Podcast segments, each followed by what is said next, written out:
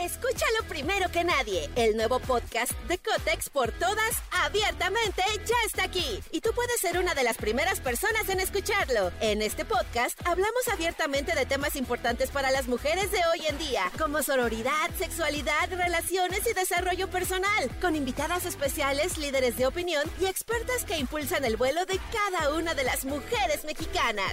Sintoniza a Cotex por todas hoy mismo. Vuela una, volamos todas.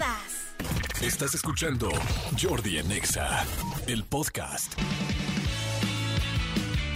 Seguimos, seguimos aquí en Jordi en Exa, son las 12 del día con 35 minutos y qué gusto me da poder recibir a mi querido Luis Jiménez y Agustín Subillaga, eh, por supuesto, productores, eh, cantantes, protagonistas e imagen, eh, e imagen y figura de Lagos. ¡Ey!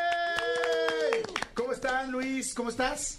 Todo bien, todo bien, gracias por recibirnos. Qué bueno, qué rico escuchar tu voz este, en plática, no solamente en canción. Mi querido Agustín, ¿cómo estás? Bien, bien, todo muy bien, gracias. Qué bueno. Quiero decirles oficialmente en este espacio, en este H espacio, que yo tengo un agradecimiento especial a ustedes. Ah, wow. Porque ustedes me reconciliaron con el urbano pop. O sea, Ah, mira. O sea, Muy es bien. muy serio lo que estoy diciendo. No, no, no, nunca estuve Piropazo. peleado. Nunca estuve para nada peleado y nada por el estilo. Pero cuando empezaba este asunto del urbano tan fuerte, sobre todo el reggaetón un poquito más duro antes, y de repente yo agarraba y decía como, oh, hay cosas que me cuestan trabajo, tal, y de repente empiezo a escuchar ciertos eh, cantantes, en este caso un dueto como ustedes, y el momento, la primera vez que yo escuché Lagos dije, esto, esto es una mezcla perfecta de algo más urbano, pero pop, pero rico, pero dije, qué cosa tan más rica con Mónaco fue cuando me, ahora sí que literal me enamoré de ustedes. Escúchalo primero que nadie. El nuevo podcast de Cotex por todas, abiertamente, ya está aquí. Y tú puedes ser una de las primeras personas en escucharlo. En este podcast hablamos abiertamente de temas importantes para las mujeres de hoy en día, como sororidad, sexualidad, relaciones y desarrollo personal, con invitadas especiales, líderes de opinión y expertas que impulsan el vuelo de cada una de las mujeres mexicanas. Sintoniza a Cotex por todas hoy mismo. Vuela una, volamos todas. Y de ahí en Qué chido. adelante estoy tan, tan, tan agradecido, como que habíamos quizá una generación en medio, me atrevo inclusive a decir, que era como, sí nos gusta lo que se está haciendo, pero quisiéramos algo un poquito más profundo, más y de repente, ¡pum! aparece Lagos y es como de, ¡Eureka! Oye, ¡Qué cosa tan más qué- linda! qué gran piropo. O sea, muchas gracias.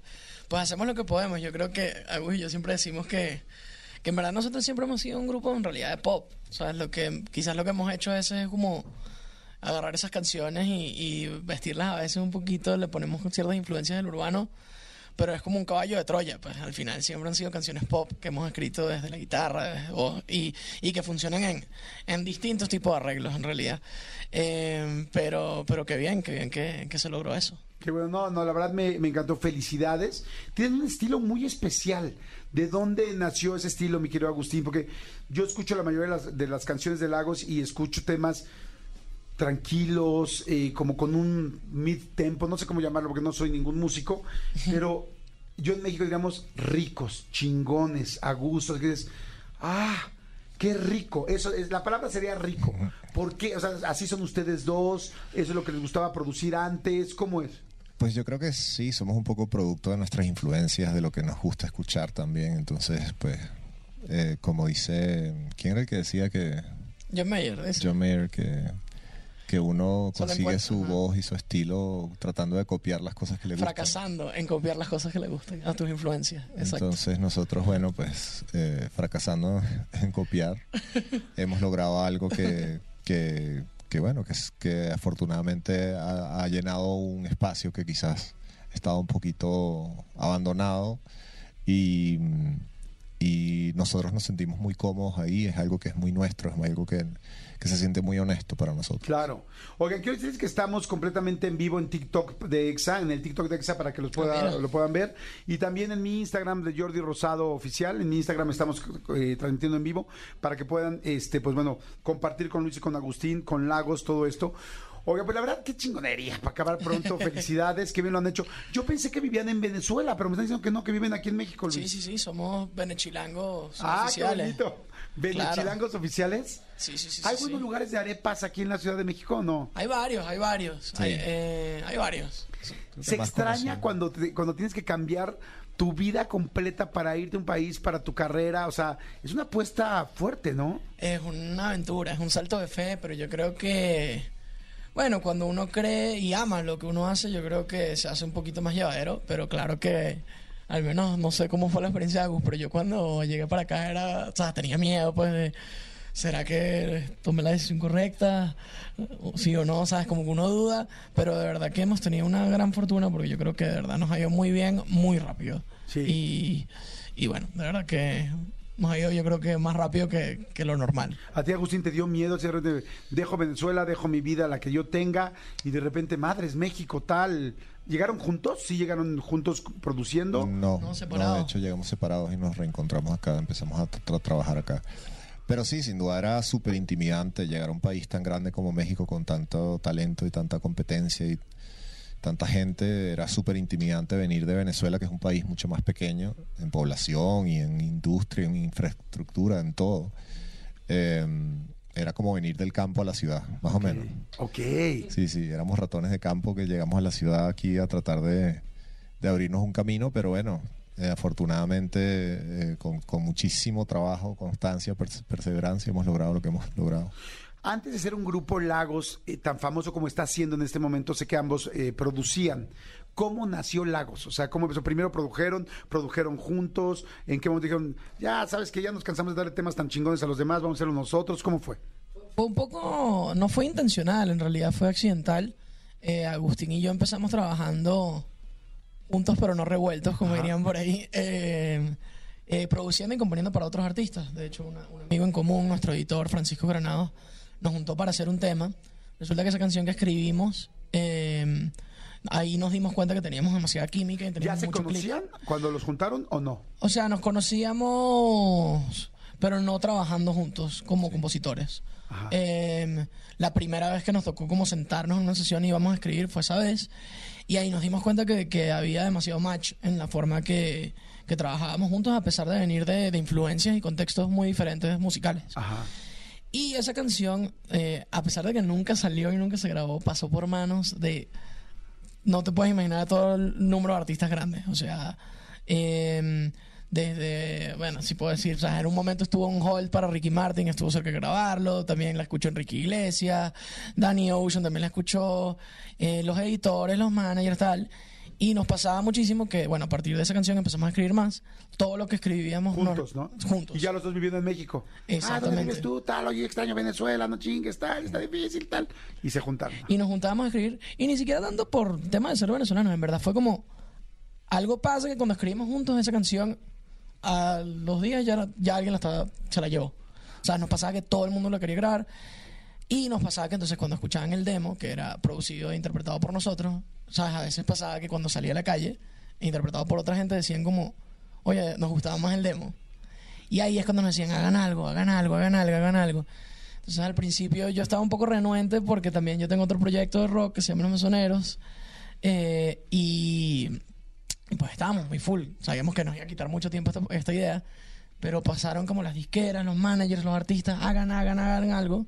Y nos convencieron y aquí estamos. Wow. Este, y entonces ahí, ahí empezó, ahí- empezó Lagos, cosa que me parece fantástica. Eh, quiero preguntarles ahorita de cómo empezó, no se acaba hasta que acabe, porque bueno, está muy padre la unión con Rake. ¿Por qué? No porque me quiera saltar parte de la historia, porque quiero- tengo ganas de, de conocerlos más, Ajá. pero porque tengo poco tiempo y no quiero perder el tiempo de ver una guitarra y ver el talento que tienen ustedes aquí. Entonces nada más platiquen un poquito y no se acaba hasta que se acabe, hasta que acabe, para poder escucharla. Claro. Bueno, fue una canción que escribimos junto a Elena Rose, que es una de las compositoras latinoamericanas ahora mejor posicionadas. De verdad, ella es increíble. Y pues ese día hicimos como mucha terapia grupal de hablar de... Y sí tiene un componente biográfico, sí definitivamente estaba pasando, yo en particular estaba pasando por una situación similar a lo que habla la canción, que es como esas relaciones que se están acabando, pero uno se aferra hasta el final, por terco, por intentarlo hasta lo último. Y también por poder decir, ¿sabes qué? di todo lo que tenía que dar, di el 100%, eh, y si se acaba, bueno, es porque tenía que ser. ¿Dónde, ¿Dónde nació la canción? ¿Estaba en un departamento? ¿Dónde estaban? Estábamos en nuestro estudio acá en la Ciudad de México. Exacto. ¿Y, y cómo se hace? ¿Empieza cada quien a decir, oye, yo siento esto? pa- O dicen, a ver, esta historia, yo estoy viviendo, yo Agustín estoy viviendo un poco este momento. Y los demás empiezan a dar ideas también de cuando han sentido algo así. Sí. Sí. Eso, eso es lo bonito, yo creo que, bueno, de la música y las canciones en general, que, que siempre a veces puedes hablarlo con ciertos detalles, pero cada canción, como uno la, la lleva a su vida y a su experiencia. Entonces son como muy universales al final. Y eso es lo cool, que quizás él habla de una emoción, pero y específicamente en su caso, pero de repente eso a mí me recuerda a mi vida, a mis circunstancias. Y yo creo que eso es lo que le pasa también a cada persona que escucha una canción. O sea, para mí una canción significa algo, pero quizás para ti es otra. Y eso es lo bonito, yo creo, y lo versátil de, de las canciones y de la música. ¿Y cómo llegan con Rake? Empezamos escribiendo canciones junto a Pambo, que es una compositora mexicana que Ujú. nos invitó. Pambo nos invitó a escribir con Julio de Rake. Empezamos escribiendo con Julio. hicimos Para Rake, exacto. Para Rake. Ajá. Y hicimos una muy buena amistad con Julio. Luego conocimos a Vivi y a Jesús en Las Vegas, en los Grammys. Eh, hicimos amistad con ellos también. Vinieron al estudio un día a trabajar otras rolas, otras cosas. Y teníamos esta canción guardada que sentíamos que era muy especial y que necesitaba una voz realmente imponente. Y sabíamos que Jesús podía ser perfecto para ella. Entonces eh, nos tomamos el atrevimiento de mostrárselas en el estudio y a los tres les encantó. Y ahí mismo Jesús entró a la cabina, grabó la voz. ¿En ese momento? Sí, ahí, de una. ¿Y ahí se grabó en ese momento? En ese momento, justo ahí mostrándoselas y dijo, claro, ponme a grabar, pon, prende el micrófono. Y así fue. Qué interesante es eso, porque les digo algo, cuando uno escucha una canción que va a quedar para toda la vida, inclusive, perdón por lo que voy a decir, pero aun cuando ustedes ya no estén aquí, Claro. esa canción aquí va a estar, eh, te das cuenta que es tan longeva una canción y de repente saber que nació en un momento de mucho talento, de un don que evidentemente tienen ustedes y la gente que comparta, y de repente decir, esta canción nació en tres horas y se va a quedar para toda la vida, ¿no? Es interesante. Es. ¿Podemos escucharla? Claro. Aprovechando. Vamos. I'm ready. Sé que a veces te preguntas si todavía te amo.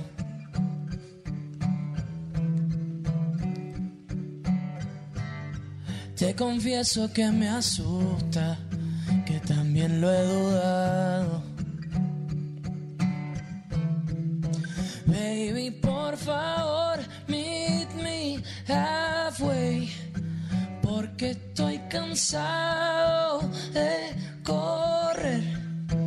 Pero cuando trata de nosotros, nunca es tarde. Hasta que acabe. No se acaba hasta que acabe. Nunca es tarde hasta que es tarde. No se acaba hasta que se acabe. ¡Wow! es deliciosa. Gracias, gracias. Entre más honesto se es cuando se escribe, más le llega a la gente. Es, es sorprendente. Y es muy loco, ¿no? Porque a veces es una paradoja. Cuando uno a veces quiere hacer una canción que, obviamente, que le vaya bien, que conecte con mucha gente, tú piensas que tienes que escribir como hacia afuera pensando en complacer a los demás. Pero en realidad, cuando las canciones más conectan con lo, lo que nos ha pasado en nuestra experiencia, es que cuando más piensas en lo que tú sientes y que la canción resuene contigo, es mucho más empática y con, la gente conecta mucho más. Ok. Oigan, y nunca da pena, digo, voy a decir una tontería, yo jamás en la vida he escrito una canción, pero yo sentiría que yo diría, ay, es que si escribo esta canción y digo lo que realmente me duele y lo que me lastimaron, y luego vaya a una entrevista con X cuate del radio y me pregunte, ¿quién la escribió? Y yo diga, yo, y digan, ah, o sea, tú ¿Y por te qué? dolía eso, te pegaba eso, ah, tal. Eh, me acuerdo mucho que, por ejemplo, Luis Miguel inclusive no quería cantar la de Miénteme, como siempre, que porque le daba Wow. pena que vieran que, que prefería eh, esa parte, ¿no? Bueno, en caso de que fuera su caso, su situación. Claro. ¿Te, te, te cuesta, te costó trabajo en, ese- en esta situación, Agustín? No, no. Sí, obviamente exponerse y, y- y- y mostrarse vulnerable y mostrar partes de ti que normalmente la gente no vería, pues obviamente es un... eh, es difícil, es... Muy eh, íntimo. muy íntimo. Es como desnudarte enfrente de todo el mundo. Pero creo que eso es parte de la vida del artista. Sin, o sea, el arte es eso, es desnudar el corazón, el alma ante la gente y Sí, lo bueno es que cuando Agustín se desnuda, pues eh, sale bellísimo. yo, yo. No puedo quejar. ¿Cuál es la historia de Mónaco? Eh, ah, bueno, eso también hay cosas muy verídicas. Muy biográfico. Sí, porque está muy No. clara, o sea, te acuerdo, tal, Mónaco.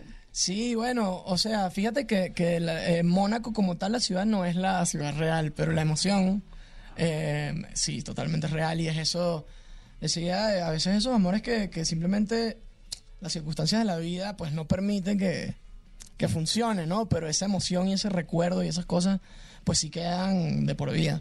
¿Cuál era la, la ciudad real, Lucy? Uy, dila, prefiero, dila. prefiero no decir no comment.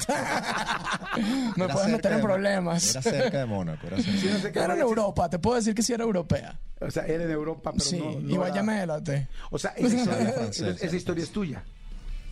¿Qué, qué, qué? ¿Podemos, podemos escuchar un pedacito de Mónaco? claro, claro, claro. Y en una parte de Europa. No digas Mónaco, para ver cómo se escucharía Dale. si hubiera sido Europa. Fíjate que cabe y toda la palabra, ¿Sí? la ciudad, o sea, bueno, no, el país, pero no lo voy a decir, pero sí. Ok. Pero sí cabe, ¿no? Pero, sí sí, cabe. es una palabra, ¿qué es eso? ¿Es drújula, grave? No sé, Es pero dale, sí, sí. con todo. Mónaco, Vamos. Europa. No. Eh, a ver, ya, ya todos estamos en Sí, sí, Eslovaquia, está- no es. México, México, ¿no? Alemania, podría ser. Vamos. Tres. no tan lejos. No sé si te acuerdes de la vez que nos perdimos en septiembre. Que fuimos a malgastar la suerte. Como si no fuera a acabar. Oh no. Tantas veces que tomé tres escalas para verte. Creo que me acostumbré a tenerte como si no fuera a acabar. Oh no. Yo sé que para volver ya es tarde